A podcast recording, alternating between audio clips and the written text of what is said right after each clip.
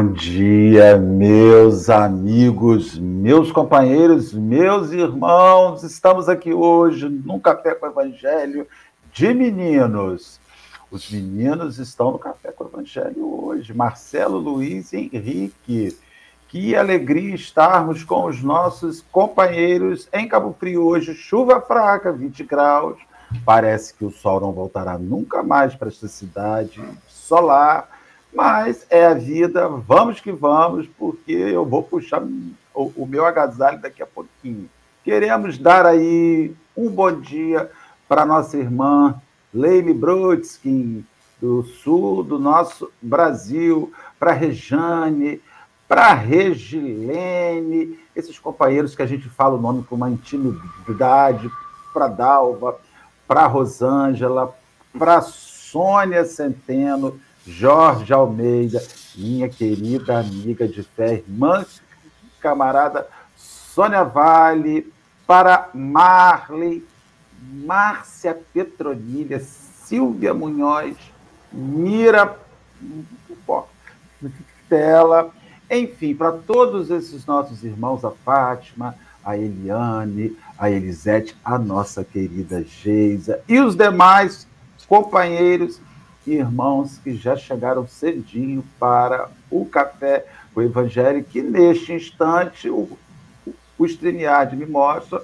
que nós já somos 41 pessoas conectadas online e chegando gente, 42, e o negócio começa agora aí subindo para nós fazermos o nosso encontro desta Manhã, Henrique querido, bom dia com o seu chiado. Será que alguém já reclamou que você está chiando?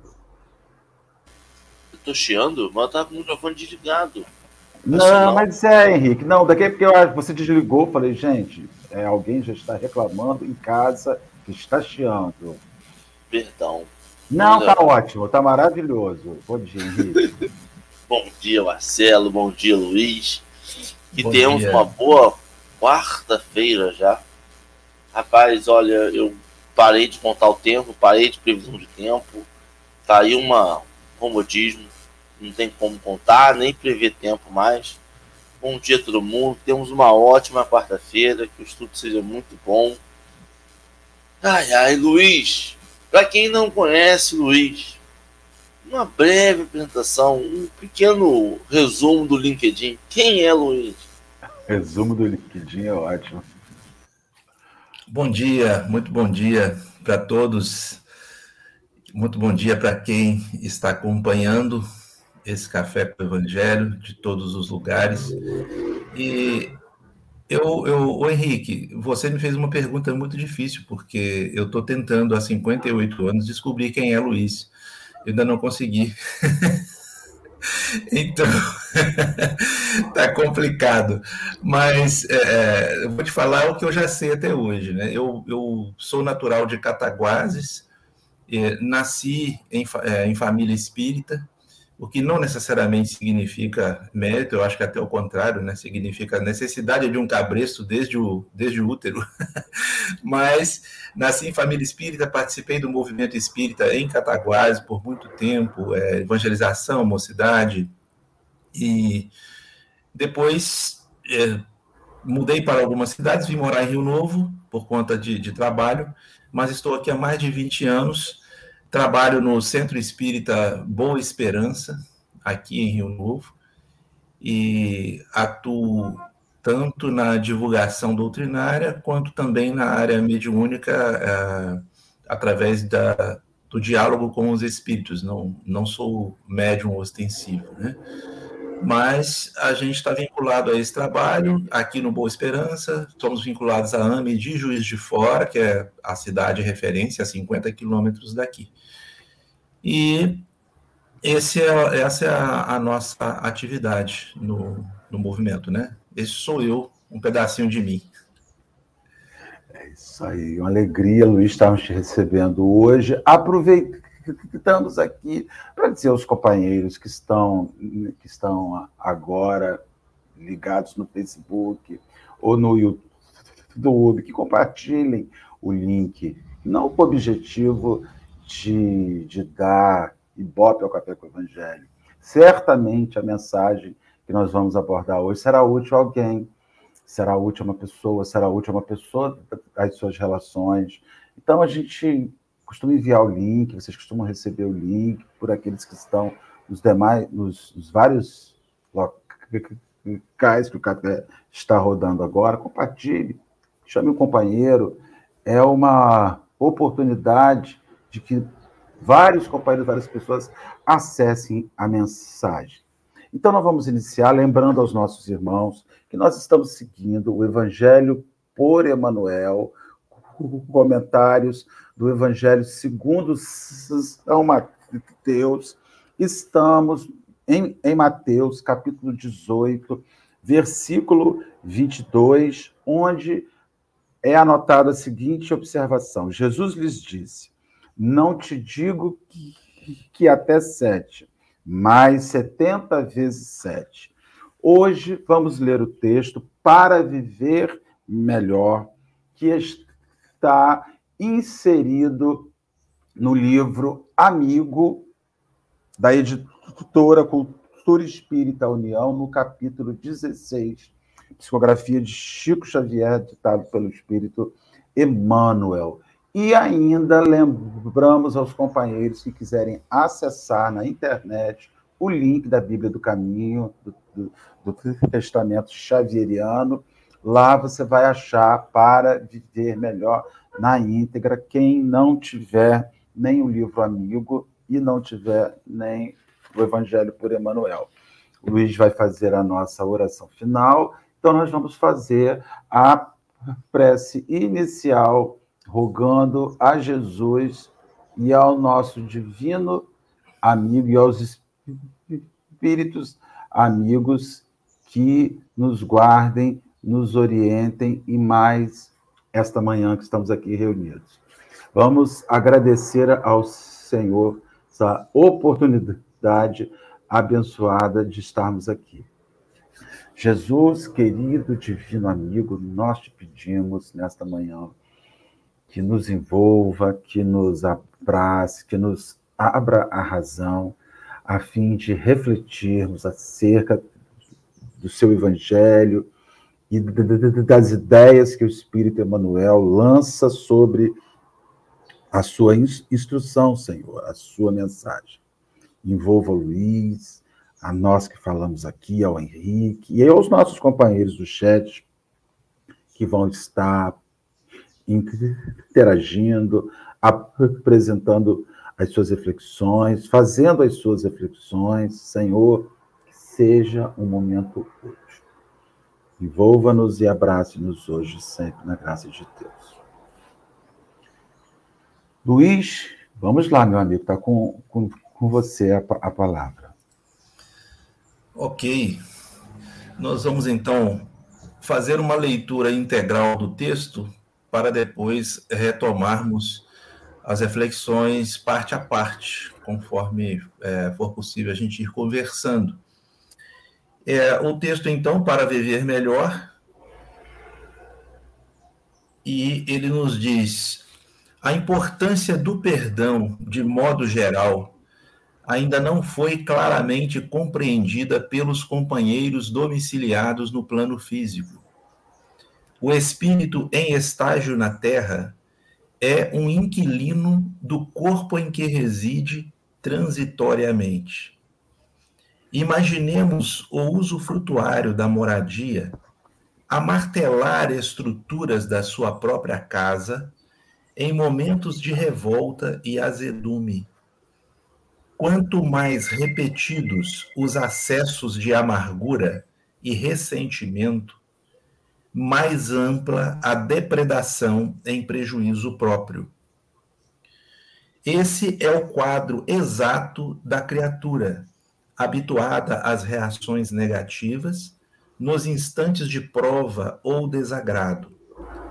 Daí nascem muitas das moléstias obscuras diagnosticáveis ou não, agravando as condições do veículo físico, já de si mesmo frágil e vulnerável, embora maravilhosamente constituído.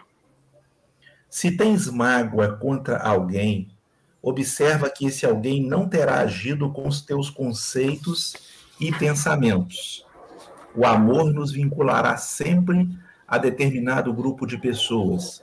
Entretanto, em nosso próprio benefício, amemo-las tais quais são, sem exigir que nos amem, sob pena de cairmos frequentemente em desequilíbrio e abatimento.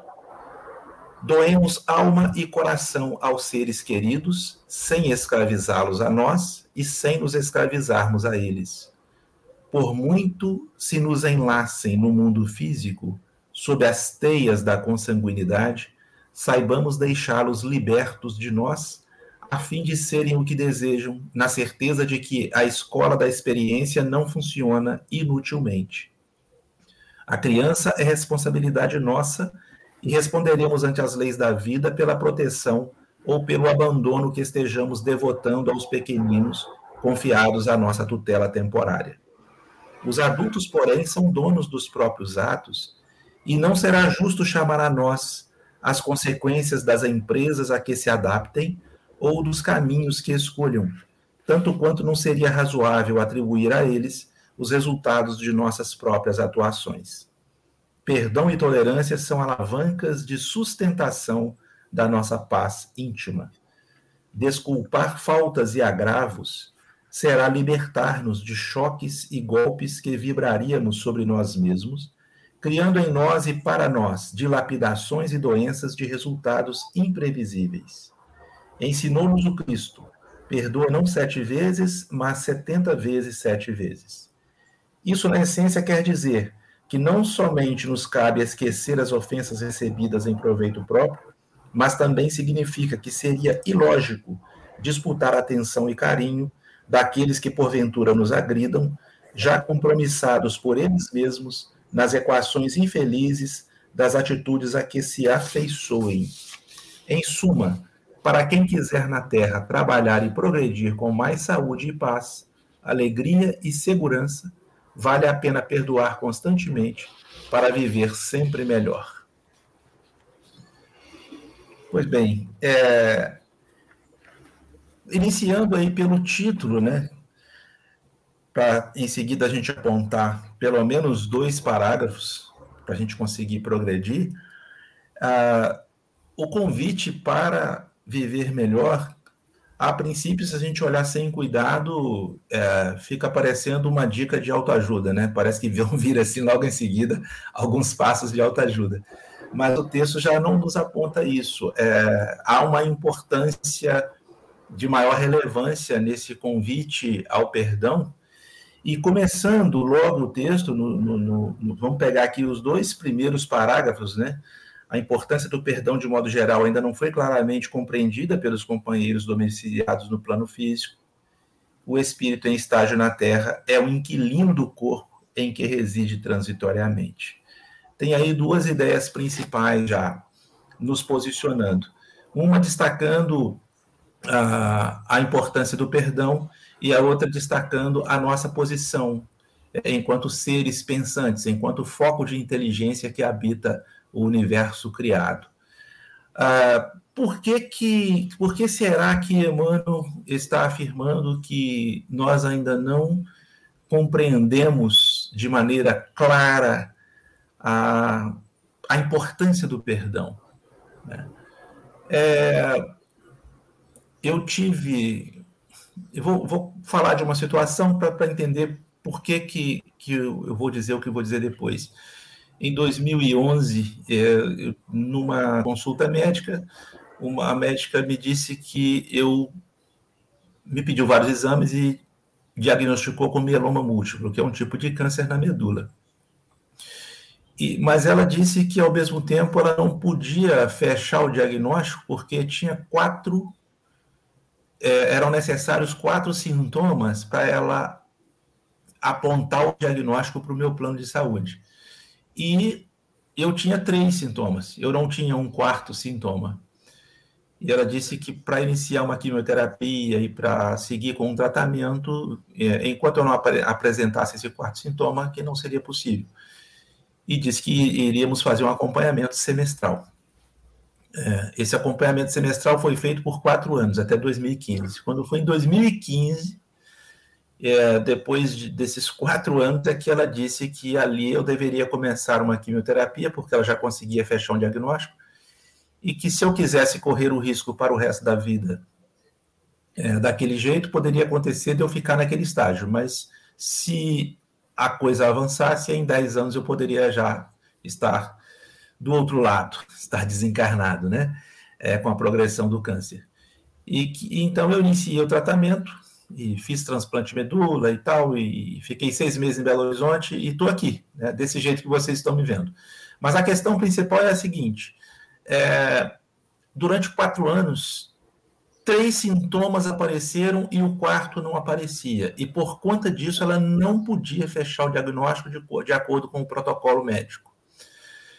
Vamos associar isso com uma questão. Se eu tenho premissas que estabelecem a formação de um conceito, é, eu falei premissas no plural. Se uma premissa ela não é atendida, o conceito não, não é fechado. Foi o que aconteceu com o meu diagnóstico. Uma premissa não estava sendo atendida, então não poderia haver diagnóstico. Dito isso, vamos para a questão 886 do Livro dos Espíritos. Ah, a caridade, a famosa questão né, que Kardec pergunta, o que seria a caridade conforme a entende Jesus? E aí a resposta do BIP, que todo mundo conhece, benevolência, é, indulgência, benevolência e perdão. Eu não sei se vocês já pegaram o raciocínio, mas vejam bem, quando, quando, quando Emmanuel fala né, que nós não apreendemos de forma clara a, a importância do perdão, é porque sem a premissa do perdão, eu não fecho o diagnóstico da caridade. Porque os espíritos não falam que a caridade, conforme entende Jesus, é, é, seria ou você ser benevolente, ou você ser indulgente, ou você perdoar. Eles colocam na forma de soma benevolência, indulgência e perdão. Então, na ausência do perdão, eu não sou, eu não, eu não tenho como dizer que eu sou uma pessoa caridosa. Isso mexe com a gente, porque a gente tem um conceito de pessoa caridosa muito diferente disso. A gente costuma dizer que a pessoa é caridosa porque ela doa muito, porque ela dá muito. E, e, e, se fosse pelo menos o se doa, né? ao invés de doar, o doar-se, já, já, já, a gente já avançaria no conceito. Mas normalmente há, há essa ideia é, um tanto equivocada. É, eu, eu, me lembro de uma vez, eu estava em Lambari, morando em Lambari, no sul de Minas, ali na, no Circuito das Águas, perto de, de São Lourenço e tal. Foi um período muito bom, morei três anos lá. É, com água muito boa, muito frio, frio igual tá, tá Cabo Frio hoje aí. Mas cheguei a pegar dois graus negativos lá. Mas eu, eu, eu tava, estava numa praça, estava tendo uma, uma festa de uma determinada instituição né, vinculada a uma determinada a, a, uma determinada fé. E eu me lembro de uma barraquinha em que tinha uma pessoa é, atendendo e uma outra sendo, é, de certa forma, impertinente. E aí mandou a pessoa sair, a pessoa saiu, e logo em seguida ele olhou e me disse assim: Pois é, isso é um absurdo. Não, não dá para aguentar essas pessoas. A gente aqui fazendo caridade e o sujeito vem para perturbar. Mas no, no, nosso, no nosso meio espírita, muitas vezes nós temos essas ideias equivocadas também, de que atender a um dever social seria seria é, é, uma caridade, né? É caridade apenas em um aspecto. A gente cai de novo no problema do, do fechamento do diagnóstico, né? A gente acaba tomando a caridade material, que, que é apenas um aspecto da caridade e que eu vejo muito mais como dever de cidadão, como dever social, do que como qualquer outra coisa. A gente acaba considerando isso como sendo caridade. Mas a, a, caridade ela vem então trazendo é, como premissa básica o exercício do perdão.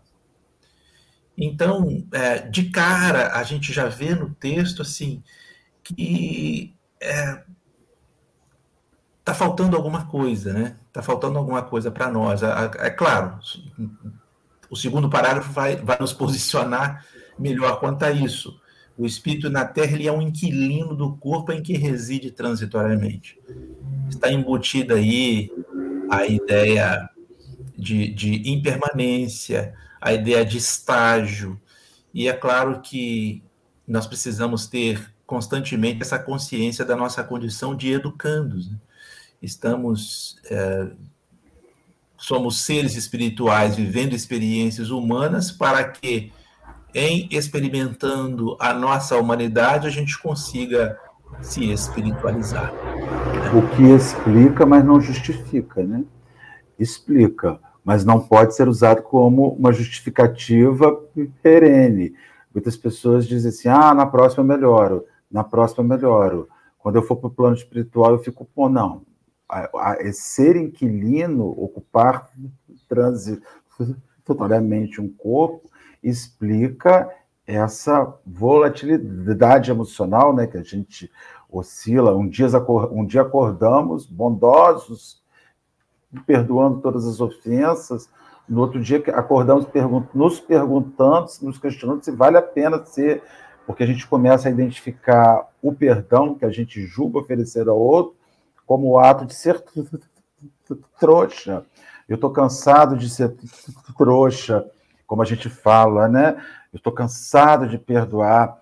Ainda diz assim: Fulano só quer venha a nós, ao vosso reino. Na, ainda usa o Pai Nosso para poder. Não sei se se fala isso aí em Minas Gerais, mas aqui, meu filho, Fulano só quer venha a nós, mas ao vosso reino é nada.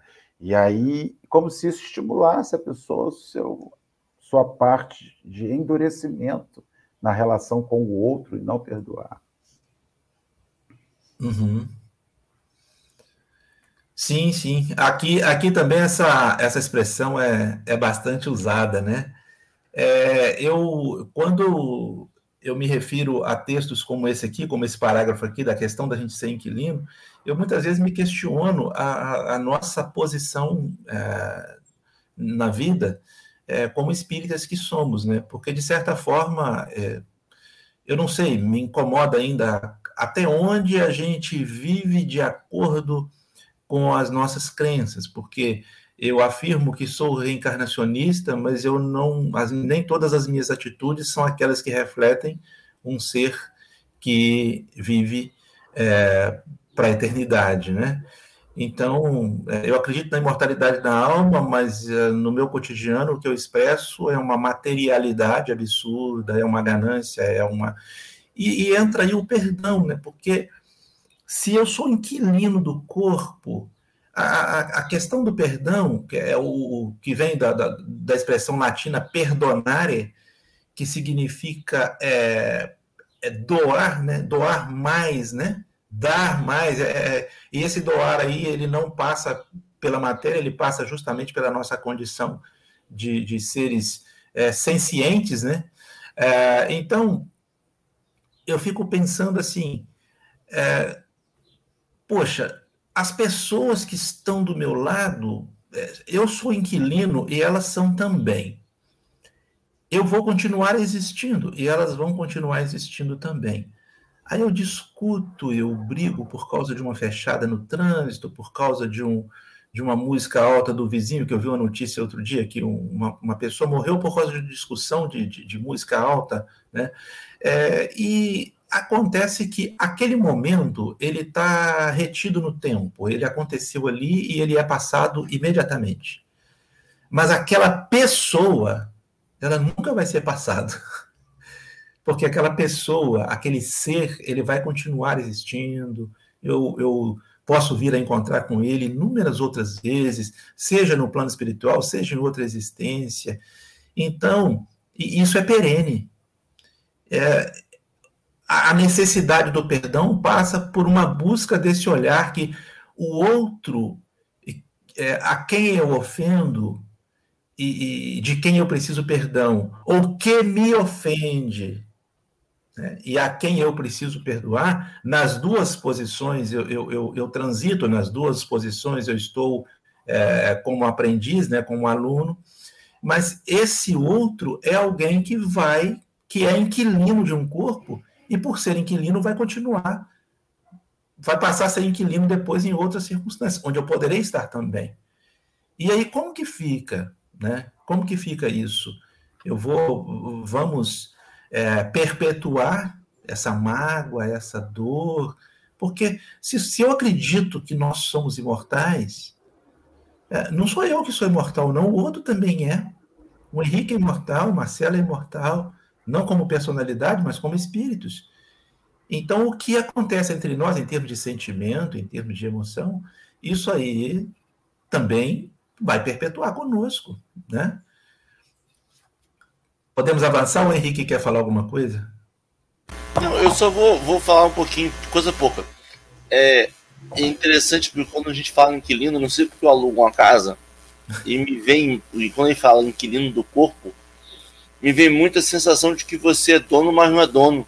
De que você, quando vai pegar um prego na parede, você pensa assim, hum, depois eu vou ter que consertar essa parede.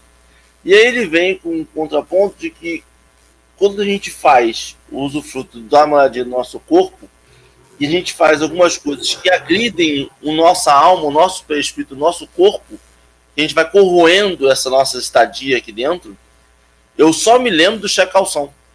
Eu só me lembro que na hora eu vou ter que devolver esse corpo e todas as chagas que eu levei para ele, que eu trouxe para ele, vai ficar comigo. E aí tem um momento da vida que você fala assim, vou ter que ficar alugando para sempre.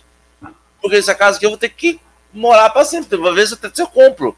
Porque tá, tanta, tá, tão, tá tão meu jeitinho já que eu vou ter que morar aqui para sempre. E a gente não pode morar nesse corpo para sempre. A gente se apega a esse corpo, a gente vai deixando ele do nosso jeitinho, vai botando uma chaguinha ali, um buraco na parede, uma criança que pinta uma parede, rabisca. Aí que você faz, rapaz, vai sair mais caro, vai ter que construir outra casa para devolver ela. Deixa eu com esse corpo. Só que a gente não pode ficar com esse corpo. Esse corpo vai ser devolvido. E essas chagas, esses momentos, essas, esses, essas coisinhas que a gente vai burilando no nosso corpo, elas na verdade estão burilando na nossa alma. Quando a gente for para uma casa nova, a gente vai levar os mesmos vícios e virtudes. É só sobre isso. Pois bem, aí nós vamos ter um, um avanço, né? É, e, e, há aqui um, uma, uma relação com o, que, com o que o Henrique acabou de falar, né? Porque imaginemos o usufrutuário da moradia a martelar estruturas da sua própria casa em momentos de revolta e execução. Quanto mais repetidos os acessos de amargura e ressentimento, mais ampla a depredação de um prejuízo próprio. Esse é o quadro exato da criatura habituada às reações negativas nos instantes de prova ou desagrado. Daí nascem muitas das moléstias obscuras, diagnosticáveis ou não, agravando as condições do veículo físico, já de si mesmo frágil e vulnerável, embora maravilhosamente constituído. Se tens mágoa contra alguém, observa que esse alguém não terá agido com os teus conceitos e pensamentos muito a ver com o que o Henrique acabou de comentar. Né? O corpo como sendo a moradia e o espírito como sendo o inquilino. É, é, incrível é que a, coisa não é muito racional, né? porque o usufrutuário da moradia a martelar estruturas da sua própria casa. Quando eu alimento mágoa, quando eu alimento revolta, e aí é, é, ele vai dizer também que esse movimento acontece né, é, nos instantes de prova ou desagrado, no, no, no, segundo parágrafo que eu li aí, né? Esse é o quadro exato da criatura, habituada às reações negativas e tal. É, a gente sabe que esse tipo de sentimento ele está martelando a nossa estrutura corporal ele está martelando o nosso psiquismo, alterando a, a harmonia da nossa constituição perispirítica e que fatalmente isso vai eclodir em algum momento. Porque o que, que é a doença? O que, que é a, a, a desarmonia do corpo? O corpo é, é ele é dreno da alma. O corpo é dreno da alma. Então, quando há alguma coisa é, eu, eu, gosto de usar a, a, figura da reação antígeno-anticorpo. Reação antígeno-anticorpo é quando você é, quando você espeta o pé, por exemplo, como aquele pedacinho de madeira não faz parte do seu corpo, da natureza do seu corpo, seu corpo expulsa aquilo, inflama e joga para fora, né? E vai passar por um processo de recuperação. A nossa natureza é divina, a nossa natureza é espiritual. Nós trazemos em nós o gene divino. Enquanto nós alimentarmos coisas que não são da natureza divina, o nosso psiquismo vai perceber aquilo como alguma coisa que não, não participa daquela realidade e vai jogar aquilo para fora. Como é que ele joga para fora? Pelo corpo. Ele joga para fora pelo corpo. E aí ele joga para fora, aí tem um, um, diagnóstico de mieloma múltiplo e é alguma coisa. E quando eu tive, é, eu estava no hospital, fiquei 30 dias é, internado, né? É, por conta do transplante, e as minhas preces diárias eram assim, Senhor, é, eu não, não, quero que o Senhor cure meu corpo, não, eu quero que o Senhor cure minha alma, porque se eu continuar doente na alma, o corpo vai continuar doente. Eu sou muito grato de estar tendo a chance de, de escoar alguma coisa que estava podre dentro de mim. Agora, se tiver que acontecer alguma cura, que seja por dentro. Eu não estou preocupado do corpo. Se eu tiver que desencarnar, não tem problema, não. Mas eu não quero cura de corpo, não. Eu quero aprender alguma coisa com essa lição. Eu quero aprender alguma coisa com essa experiência. Então é isso. A gente martela a, a, a, falta de perdão, ela faz com que a gente guarde mágoa, a gente, ela faz com que a gente guarde ressentimento. O que, que é ressentimento? Ressentir é sentir de novo, e de novo, e de novo. Então a gente vai sentindo todos os dias aquilo que, na verdade, é um veneno para nós mesmos.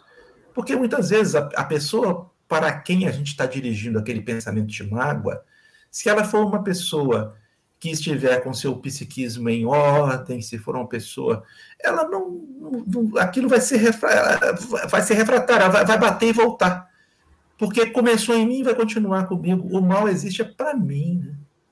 É para mim. Acho que eu estou falando muito, Marcelo. Não, e a gente vê o, o, o, o, o Luiz, mas está ótimo, está gostando muito da sua reflexão. E a gente vê o quanto isso marca, muitas vezes a princípio no rosto. Como o, a mágoa, ela muda o rosto das pessoas, muda a face, deixa você rígido, você não está leve, muda a postura física, fecha sua mão, te coloca em. Há um conjunto psicológico né, que os psicólogos fazem, quando você está muito, muito, muito irritado, você chega no consultório, é braço cruzado, é se protegendo, a pessoa não consegue se libertar para usufruir do mundo. O magoado, ele é prisioneiro dentro, dentro de si próprio. Né? E, e, a gente não fala nem só mágoa em relação ao outro. Há muita gente com mágoa de Deus, né? há muita gente magoada com a própria vida, sem ter ciência das escolhas que ela fizeram. Quando você desenvolve uma, um, um processo de uma enfermidade que você assim de maneira bem honesta expôs a seu respeito, como é difícil orgulhosamente isso que você fez. Eu sou responsável, eu estou, aparece em mim. E há aqueles que não conseguem enxergar isso em si. É, eles estão sofrendo, aquilo está explodindo neles porque alguém lhes fez o mal. Então, é por que, que, que eu estou passando por isso? Ah, o, o, culpado é fulano que me faz passar raiva, o culpado é fulano que me tira a noite de sono, o culpado é Beltrano que vive para me agredir. Ou seja, o culpado sempre é o outro das desordens que nós temos num lugar tão íntimo que é a casa da gente, né? a casa íntima da gente. Você estava falando isso aí, e eu vejo hoje, em meio a, a, a, a pandemia, há tanta gente com mágoa de, de religião, há tanta gente com mágoa de Deus, há tanta gente com mágoa dos espíritos, por que, que me tirou, o que foi que eu fiz, por que isso comigo, por que não, ah, né? E o evangelho está ali, sempre gosto, eu gosto de, de, lembrar, se fosse um homem de bem, teria morrido, se nós não fomos ainda, que nós não estamos prontos ir, não. Deixa a gente aqui para corrigir, né? Não é porque está tudo bem, não, é tempo maior para reparar as coisas. Você estava falando aí, isso, veio, isso veio, explodiu aqui na minha cabeça. Muito bom. Henrique, você quer comentar alguma coisa, Felipe? Eu não sou digno. Eu tô aí aprendendo. Tá ótimo. Nossa, não tem, não. Perfeito. Eu, eu, eu, lembro, eu me lembro de um amigo quando, quando eu, eu retornei, depois de seis meses em Belo Horizonte, né? Eu retornei e aí, é, quando eu cheguei no centro, um amigo me viu, nossa, como é que você está bem? Que bom que está dando tudo certo. Mas lembre-se, se fosse um homem de bem, teria morrido. Nós rimos muito, né? Mas é verdade, isso aí é verdade, né? Então, é, essa frase que, que nos diz, né? Se tens mágoa contra alguém, observa que esse alguém não terá agido com os teus conceitos e pensamentos. É, a gente a gente fica eu, uma vez eu conversando com uma amiga que é psicóloga e eu falei com ela assim, olha, é, Edilce o nome dela, de Belo Horizonte. Falei, Edilce, eu, eu tenho uma dificuldade com uma determinada coisa, que é eu fico com muita raiva quando uma pessoa combina uma coisa e não cumpre. Então, por exemplo, um pedreiro fala assim, olha, não, eu vou te atender amanhã, amanhã, sete horas eu estou na sua casa. Aí ele não vai. Uma pessoa que fala que vai chegar no compromisso tal horário e aí não chega uma pessoa que fala que vai fazer tal coisa e não faz. Isso me irrita profundamente. Eu fico com muita raiva. Aí ela falou assim: Olha, sabe por que, que você fica com raiva? Porque eu falei: É, o que, foi? Porque eu sempre quis entender isso. Porque você quer que as pessoas sejam como você é. Aí a paulada desceu na cabeça com vontade. Luiz, te, ainda que bem que você nasceu em Minas, não nasceu no Rio. Porque no Rio de Janeiro você ia passar raiva. Já, tava, já, tinha, já tinha desencarnado em situação já. comprometedora e espiritual. Porque aqui ainda é pior. Começa e não termina. Chega na sua casa tem. hoje, bagunça tudo, volta dois meses depois. E você ainda chora quando ele conta a história. É, meu amigo. Mas, rapaz, essa, essa questão é, é, exatamente isso, né? Quando, quando a pessoa me magoa, quando a pessoa me faz raiva, muitas vezes é porque, no fundo, no fundo, eu queria que ela fosse como eu sou.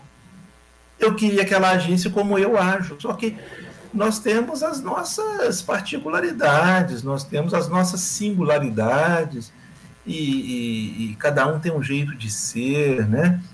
é, eu tenho uma pessoa aqui em Rio Novo, que é uma pessoa que era muito conhecida por ser bronca, por ter a cara fechada, por não conversar com ninguém, e as pessoas falavam, fulano é muito é muito fechado, fulano, fulano é, é um mal educado, e aquelas coisas. Eu acabei me tornando é, é, amigo dessa pessoa por algumas circunstâncias, e de vez em quando conversava com ela, e passei a gostar muito dela, inclusive, e, e, de, um certo dia ele, ele abriu um sorriso para mim, coisa que eu assim é muito raro. Não sei quantas pessoas já viram essa pessoa rir, mas eu vi. Ele, essa pessoa sorriu e falou assim: olha, é, tem muita gente que fala que, de mim achando que eu sou que eu sou muito fechado, mas eu sou assim mesmo. Esse é o meu jeito de ser. E deu uma risadinha. Eu fiquei tão feliz com aquele sorriso que ele me deu, me marcou tanto. E é, eu, eu, eu, eu penso assim, numa situação como essa, né? Poxa, será que as pessoas estão querendo que ele seja como elas são? E não, a pessoa tem um jeito de ser. Nem sempre a cara fechada significa que é um mal educado, significa que é alguém desagradável. Nem sempre uma resposta dada de forma dura é, ela significa que a pessoa seja grosseira. Às vezes é um jeito de ser que ela só consegue ser daquele jeito. Porque, na verdade, cada um de nós é resultado da história que nós construímos até agora. Então, a história que eu construí para mim não tem que ser a história que o outro construiu para ele. As experiências que eu passei não são, de forma alguma, as experiências que o outro passou. E as experiências que ele vive não são as que eu vivo. O que levou aquela pessoa a ter aquela expressão, a ser daquele jeito, pode não ser maldade, pode não ser é, é, é, é caratismo, não pode ser simplesmente um jeito de ser que é muito peculiar. E às vezes, quando a gente mostra afeto, quando a gente mostra abertura, a pessoa avança e passa a se abrir um pouquinho mais. Às vezes a gente vai ser aquele aguilhão que vai ajudar aquela pessoa a superar uma dificuldade que ela não vai superar enquanto for criticada. Ela, agora estou entendendo as minhas áreas. Alguém disse aí. Mas é, é, ela não vai superar enquanto permanecer criticada, ela não vai superar é, enquanto ela permanecer sendo observada, sendo vista desse jeito. Né? Agora, a quem compete a mudança de olhar? Porque enquanto eu estou preso em guardar mágoa, guardar raiva, em não perdoar, eu estou esquecido de mim. Eu estou esquecendo a outra faceta que eu preciso ter, que, que passa justamente pela, pela questão do perdão. Podemos prosseguir? Agora vem o remédio. Agora vem o remédio, hein? Ah. O amor. O amor nos vinculará sempre a determinado grupo de pessoas, entretanto, em nosso próprio benefício, amemo-las, tais quais são, sem exigir que nos amem, sob pena de cairmos frequentemente em desequilíbrio e abatimento. Doemos alma e coração aos seres queridos, sem escravizá-los a nós e sem nos escravizarmos a eles. Então, antes de passar pela questão da criança, é, é como você disse, né? O remédio é o amor. Aí a pergunta que eu faço é como amar as pessoas do jeito que elas são? Porque a gente quer amar as pessoas do jeito que a gente quer. A gente gosta muito de quem de quem massageia o nosso ego, a gente gosta muito de quem nos elogia, mas será que a gente, como é que a gente olha aquele parente que sempre coloca o dedo na nossa ferida, que na verdade é um educador nosso. As pessoas ao nosso redor que nos apontam coisas de que, de que nós não gostamos, elas deveriam ser vistas por nós como nossos professores. Nossos professores. Porque a pessoa que massageia o meu ego, ela não está me ajudando a crescer. Ela, ela, ela, ela ela está apontando alguma coisa que na verdade não, não, me, não me auxilia. O que eu preciso para crescer é enxergar minhas deficiências, as minhas imperfeições. É onde eu escorrego que eu preciso ver. Até e, e, justamente por isso essas pessoas são colocadas ao nosso lado, porque a gente não consegue ver, a gente não consegue olhar, a gente não gosta de olhar, incomoda, dói muito. Né? É, é, eu, eu, tenho três filhos, um deles está por enquanto está comigo aqui até o final do ano, no máximo janeiro. É, ele vai embora, mas os outros dois já, já não moram, né? Uma filha casada e o outro mora em Juiz de Fora e trabalha lá. Mas esse que está aqui em casa ainda, ele, ele tem assim um, um discernimento, uma lucidez muito grande. De vez em quando ele aponta alguma coisa ou na nossa fala ou numa atitude que poderia ser diferente. E eu confesso para vocês, tem hora que dói, né? Quando a pessoa vem e coloca o dedo na ferida, assim, tem hora que dói. Então a gente não gosta né, da pessoa que muitas vezes é, é, a gente classifica como impertinente, a gente quer falar, você não tem nada a ver com a minha vida, né? Cuida da sua vida e, e etc. Mas são muitas vezes essas experiências são educativas, mereceriam de nós um pouco mais de atenção, né?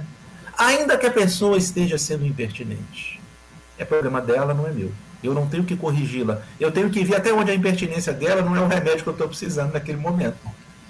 Né? Porque quando é doença, eu não vou, eu, eu vou, vou, parar e dizer assim, nossa, está doendo muito, essa doença está terrível, isso não podia ser assim. Né? Sai para lá a doença. Não, a doença está ali, se instalou e você vai ter que aprender a lidar com ela. É a mesma coisa. A impertinência vem, está ali, e o ideal seria que a gente aprendesse a lidar com ela. Né? A gente fica perto das pessoas que nos incomodam até que a gente aprenda a lidar com o incômodo. Depois que a gente aprende, a, a, aquele tipo de incômodo some da minha vida. Vem outro. o processo é progressivo. Vem outro. Né? Eu trabalhava na, numa companhia de energia elétrica em Cataguás, é, antes de passar no concurso do Banco do Brasil e ir embora para a Bahia, a 1.200 quilômetros de Cataguás. E aí eu tinha um chefe que era terrível, eu, eu, eu, nossa, todo dia eu tinha uma reclamação dele, era uma coisa incrível. Quando eu passei no concurso, eu falei, graças a Deus, fiquei livre dessa encrenca. Né? Vou, vou para o banco, estou com a vida resolvida, aquelas ideias, né? E fui embora, 1.200 quilômetros de Cataguás. Cheguei lá, tomei posse, você vai trabalhar em tal equipe, o seu chefe é aquele ali. O chefe era igualzinho de Cataguases. igualzinho, ipsis literis. Depois de um ano e pouco, quando eu fui compreendendo o processo, e aí eu relaxei e aprendi a lidar, nunca mais eu tive um chefe como aquele. Eu tive outros com outras nuances, mas não com aquele aspecto. Sabe? Ô Luiz, vamos dar uma vamos acelerada. Ler um pouco. É porque faltam 15 minutos. Tá, a conversa está tão boa que o tempo está voando. Eu fiquei com medo do texto não preencher o tempo para te falar. Ah, tá bobo. Ai, ai. Olha só, ele vai falar a criança, a criança é responsabilidade, responsabilidade nossa e responderemos ante as leis da vida pela proteção ou pelo abandono que estejamos devotando aos pequeninos confiados à nossa tutela temporária.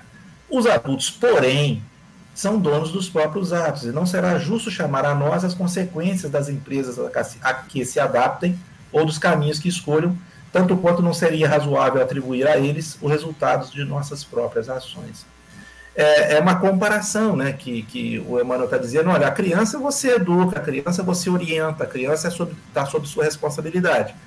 Agora, o adulto não, o adulto já é um ser formado, o adulto é, é alguém que age por si mesmo e não é você que vai, que vai mantê-lo aí no seu cabreço para ele fazer tudo que você gosta, do jeito que você gosta, conforme você quer. Esse capricho a gente não vai ter, né?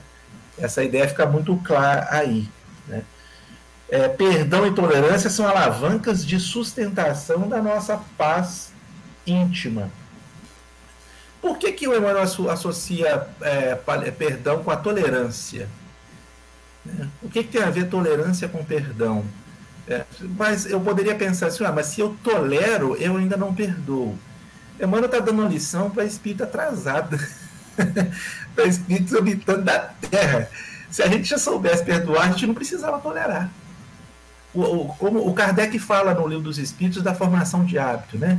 Que educar é a arte de formar caracteres e que isso se dá através da formação de hábito. Então eu preciso exercitar, com base no esforço, o perdão, de novo e de novo e de novo, e isso se dá através da tolerância. Então, quando eu aprendo a tolerar, eu estou exercitando no caminho do perdão. A tolerância vai me conduzir ao perdão. Por isso que ele diz que perdão e tolerância se somam, se juntam. Na nossa condição terrena, se juntam. Quando a gente aprender a perdoar, a gente não precisa de tolerância. Porque aí a gente já perdoa, a gente não tolera, a gente já, já perdoa. Né? Aliás, quando a gente tiver mais adiante, a gente nem vai precisar perdoar mais, porque perdão é lição para espírito imperfeito. O espírito pleno, ele não precisa perdoar porque ele não julga. Ele olha e sente compaixão. Quando a gente aprende a ter compaixão, a gente olha e entende que o outro agiu assim porque é o que ele tem de melhor para dar. Né? É o que ele tem de melhor para dar. Cada um dá daquilo que tem. Você não tem como oferecer aquilo que não tem. Quando a gente entende isso, a coisa começa a melhorar. Né? Desculpar faltas e agravos será libertar-nos de choques e golpes que vibraríamos sobre nós mesmos, criando em nós e para nós dilapidações e doenças de resultados imprevisíveis. Ensinou-nos o Cristo: perdoa não sete vezes, mas setenta vezes sete vezes. Isso, na essência, quer dizer que não somente nos cabe esquecer as ofensas recebidas em proveito próprio, mas também significa que seria ilógico disputar a atenção e carinho daqueles que porventura nos agridam, já compromissados por eles mesmos nas equações infelizes das atitudes a que se afeiçoem. Falei isso ainda há pouco. Aquilo que a pessoa faz é, é, é, é problema dela, né? É problema dela. É ela que tem que resolver isso. Não somos nós que temos que resolver. O que nos cabe é a, a, a capacidade de digerir é, essa, essa, essa atitude. Né? O perdoar 70 vezes, sete vezes, é cada ofensa, né? como ensinou o Chico. É cada ofensa. Então, no parágrafo final, ele vai dizer: em suma, para quem quiser na terra trabalhar e progredir com mais saúde, paz, alegria e segurança, vale a pena perdoar constantemente para viver sempre melhor. O que, que é esse viver melhor? Né? Em condições saudáveis. É, semear condições de saúde que vão reverter em favor de nós mesmos, nos futuros corpos que nós vamos habitar, né? Não que a gente faça, deva fazer o bem para isso, mas, com a, mas sim com a consciência de que, é, perdoando e agindo no bem, eu estou cuidando da minha própria harmonia, eu estou cuidando do meu próprio equilíbrio, eu estou cuidando de mim. Quando eu compreendo isso, eu vejo que o benefício é só meu. Né? Eu não sou sangue de barata por perdoar, eu não me apequeno por perdoar, eu não deixo de ser quem eu sou por perdoar. E quando o Emmanuel fala em esquecer, é, a gente deve lembrar aqui que o, o, esquecimento não é aquele que a gente consiga apagar da memória. Se fosse para a gente esquecer as coisas, a gente não teria memória. Memória é para lembrar mesmo. Esse esquecer que ele cita aqui é, é igual a relação de, de, de, de, filho com a mãe. Eu não sei se o Marcelo e o Henrique apanharam muito. Eu apanhei bastante. Foi um, tive uma pré-adolescência, uma adolescência de bastante rebeldia Apanhei de, de, de, de, vara de bambu, de cinto, de chinelo, de tudo quanto é jeito, de palmada. Mas eu adoro minha mãe. eu amo minha mãe. Faltou no checklist aí goiaba. Vara de goiaba. É, é pois é. E, e, e acontece o seguinte: eu me lembro das surras que ela me deu, mas isso não me afeta em nada, porque eu adoro minha mãe. É, esse, é desse esquecimento que Emanuel está dizendo é você lembrar com consciência, não é apagar da memória. Só quando a gente compreende a pessoa do jeito que a gente refletiu aqui, a gente consegue chegar lá, né? Não é isso, Marcelo?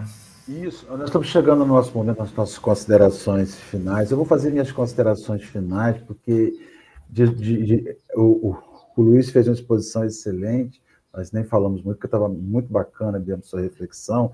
A conclusão Desculpa, que eu demais. não, a conclusão que eu chego no final é que o perdão é um remédio que você dá para você mesmo, né? E vezes você acha que você está dando esse remédio para o outro, você está dando um remédio para você, você mesmo. fico pensando, você já imaginou na hora final do Senhor, se, ele, se, se ao invés dele dizer, Pai, perdoa, eles não sabem o que fazem, se ele dissesse assim, poxa, pai, de tudo, depois de tudo que eu fiz, esse povo ainda me paga com isso, que raçazinha, né? Então, assim, eu, o Cristo, ele não levou nada daqui, nem mágoa, e ressentimento, não cabia para ele, não podia se esperar de um sujeito na integralidade, né, íntegro em relação ao cosmos, ao universo, ao, ao divino? Que ele se magoasse. E a gente usa muito isso, né? Depois de tudo isso que eu fiz, é isso que eu ganho, paga. Então, concluindo, né, na minha concepção, tudo que você estava falando na minha cabeça, falei, cara, o perdão é o remédio que você dá para você mesmo, não para o outro, né? É, a gente não tem que compreender isso para viver melhor. Henrique, suas considerações finais, meu amigo. Então, eu sempre penso na consideração final em algo que não foi dito, o que torna essa tarefa de hoje quase impossível, porque não estudamos muito hoje. Mas eu vou me pegar numa palavra que Luiz falou e eu sempre entendi de forma diferente: tolerância. Eu sempre entendi que tolerância é conforme eu vou aprendendo sobre a coisa, conhecendo a coisa, aquela coisa já não machuca e eu vou aumentando a minha tolerância e eu vou aumentando o meu conhecimento sobre as coisas. E eu, eu achei que linkou muito bem com o texto de Emmanuel, com esse meu conceito de tolerância, porque a gente tem a visão muito particular, né? Essa, essa interpretação de texto é um negócio muito, muito único. Porque quando você, quando ele fala, a gente tem que pensar o seguinte: por que, que Deus criou o Henrique? Por que Deus criou o Marcelo? Foi para vir para cá e magoar um ao outro? Foi para vir para cá e evoluir. Evoluir para quê? Para onde a gente está indo? Eu sempre penso que a gente veio para o amor, a gente vai para o amor, a gente está aqui por amor. É o amor, um, amor que a gente não tem conceitualmente ainda, é um amor que a gente tem algum, alguns relances do que seria aquilo, mas é o amor. E nesse conceito de amor, a gente erra. E aí entra um pouco o que o Luiz falou. Nesse conceito de amor, nesse conceito de querer o bem, eu batia no filho. Nesse conceito de amor, de querer o bem, eu trato mal um colega, eu trato mal um empregado, um empregador. Nesse conceito de amor, que algumas pessoas conseguem achar que é prisão, que é eu quero você bem, você vai andar nessa linha aqui. Qualquer desvio, você está fora da linha, então eu tenho que corrigir você. A gente tem esses conceitos, a gente só quer que a pessoa seja feliz. É muito difícil você encontrar uma pessoa que fala assim: eu vim para fazer você infeliz. Não, ela veio para fazer o seu conceito de felicidade. O conceito dela de infelicidade pode ser infeliz para você, mas para ela, ela só quer a sua felicidade. Ela só quer amor. E para isso, algumas pessoas viram um personagem de que eu não preciso de amor, que eu sou muito forte. Eu tô aqui, na verdade, para dar amor para as pessoas e encontram essas personas fortes e que são carrancudas, quando na verdade você para pensar e conversar durante uma, duas, três horas, ela vai soltar um sorriso. Porque ela só quer amor. E a gente entendendo esse processo de que ela só quer amor e de que ela só precisa de amor, faz com que nossa tolerância aumente. Porque na verdade eu sei que a pessoa me magoou porque ela quer um abraço mas ela não consegue pedir um abraço. Na verdade, eu sei que a pessoa me xingou no trânsito porque o dia dela não é o que ela queria. E a gente vai levando isso para extremos. A gente xinga Deus.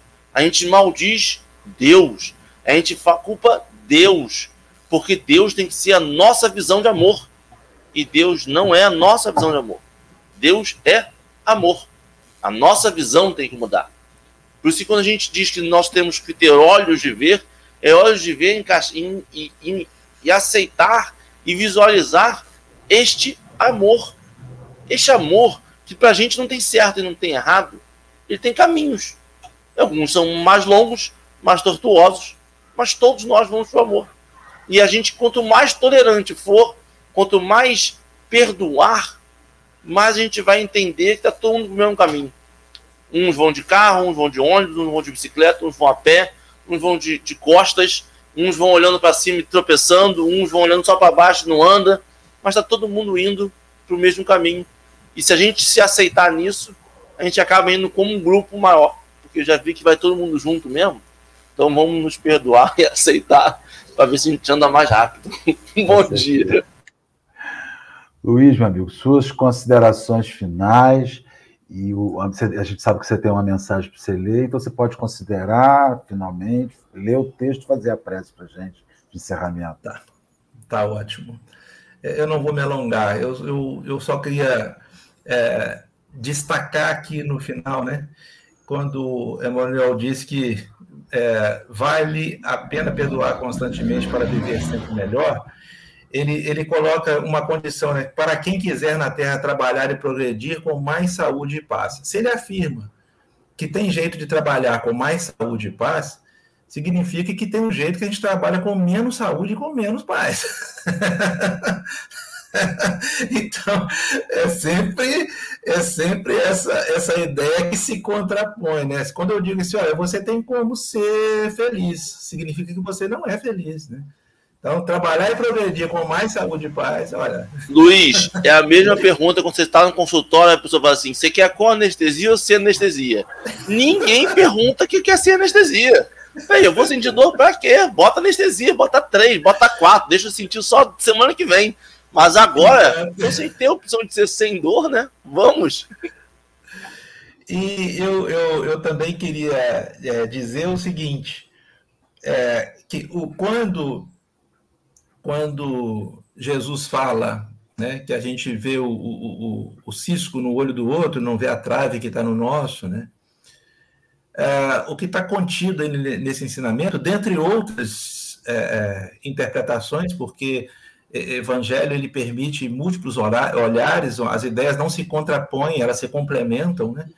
Mas é, a, a ideia é quando eu reconheço a minha imperfeição, quando eu olho para mim e vejo que eu sou um ser imperfeito, se eu fizer isso, eu vou conseguir olhar para o outro e saber que ele também é imperfeito. E se ele também é imperfeito, ele também pode errar. Porque quando eu erro, eu quero desculpas. Eu quero me explicar. E eu desejo profundamente que o outro compreenda as razões que me levaram àquele erro. Muitas vezes até sem ter tanta razão assim. Então, quando eu compreendo que eu sou imperfeito, quando eu olho para mim e me reconheço imperfeito, eu me torno capaz de olhar para o outro e reconhecer nele a imperfeição dele. E aí, com esse reconhecimento, eu vou saber que ele erra e que, portanto, todos nós, em algum momento, precisamos de perdão.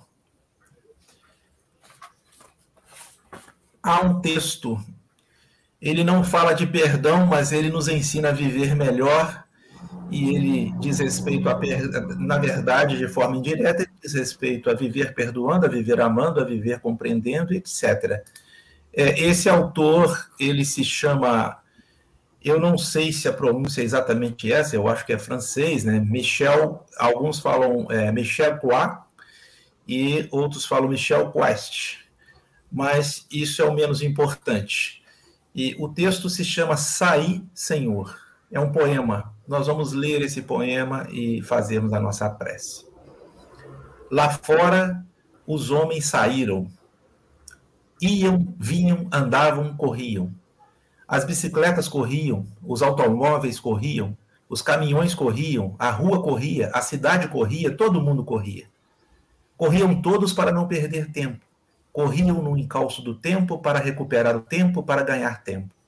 Até logo, doutor, desculpe-me, não tenho tempo. Passarei outra vez, não posso esperar mais, não tenho tempo. Termino aqui esta carta, pois não tenho tempo. Queria tanto te ajudar, mas não tenho tempo. Não posso aceitar por falta de tempo. Não posso refletir nem ler, não tenho tempo. Compreendes, Senhor? Eles não têm tempo. A criança está brincando, não tem tempo, agora mesmo, mais tarde. O estudante tem seus deveres a fazer, não tem tempo, mais tarde. O universitário tem lá suas aulas e tanto, tanto trabalho que não tem tempo, mais tarde. O rapaz pratica esporte, não tem tempo, mais tarde. O que casou há pouco tem sua casa, deve organizá-la, não tem tempo, mais tarde. O pai de família tem seus filhos, não tem tempo, mais tarde. Os avós têm seus netos, não tem tempo, mais tarde. Estão doentes, precisam tratar-se, não tem tempo, mais tarde. Tarde demais, não tem tempo. Assim correm todos os homens atrás do tempo, Senhor. Apressados, atropelados, sobrecarregados, enlouquecidos, assoberbados nunca chegam, falta-lhes tempo. Apesar de todos os esforços, falta-lhes tempo. Falta-lhes mesmo muito tempo. Com certeza, Senhor, erraste os cálculos. Há um engano geral. Horas curtas demais, dias curtos demais, vidas curtas demais. Nesta noite, Senhor, ou nesta manhã, eu alterando o texto aqui agora, eu não te peço, Senhor, o tempo de fazer isto e depois aquilo. Peço-te a graça de fazer conscienciosamente, no tempo que me dás, o que queres que eu faça. Que maravilha. Elevemos nosso pensamento ao Criador, inspirados por esse poema,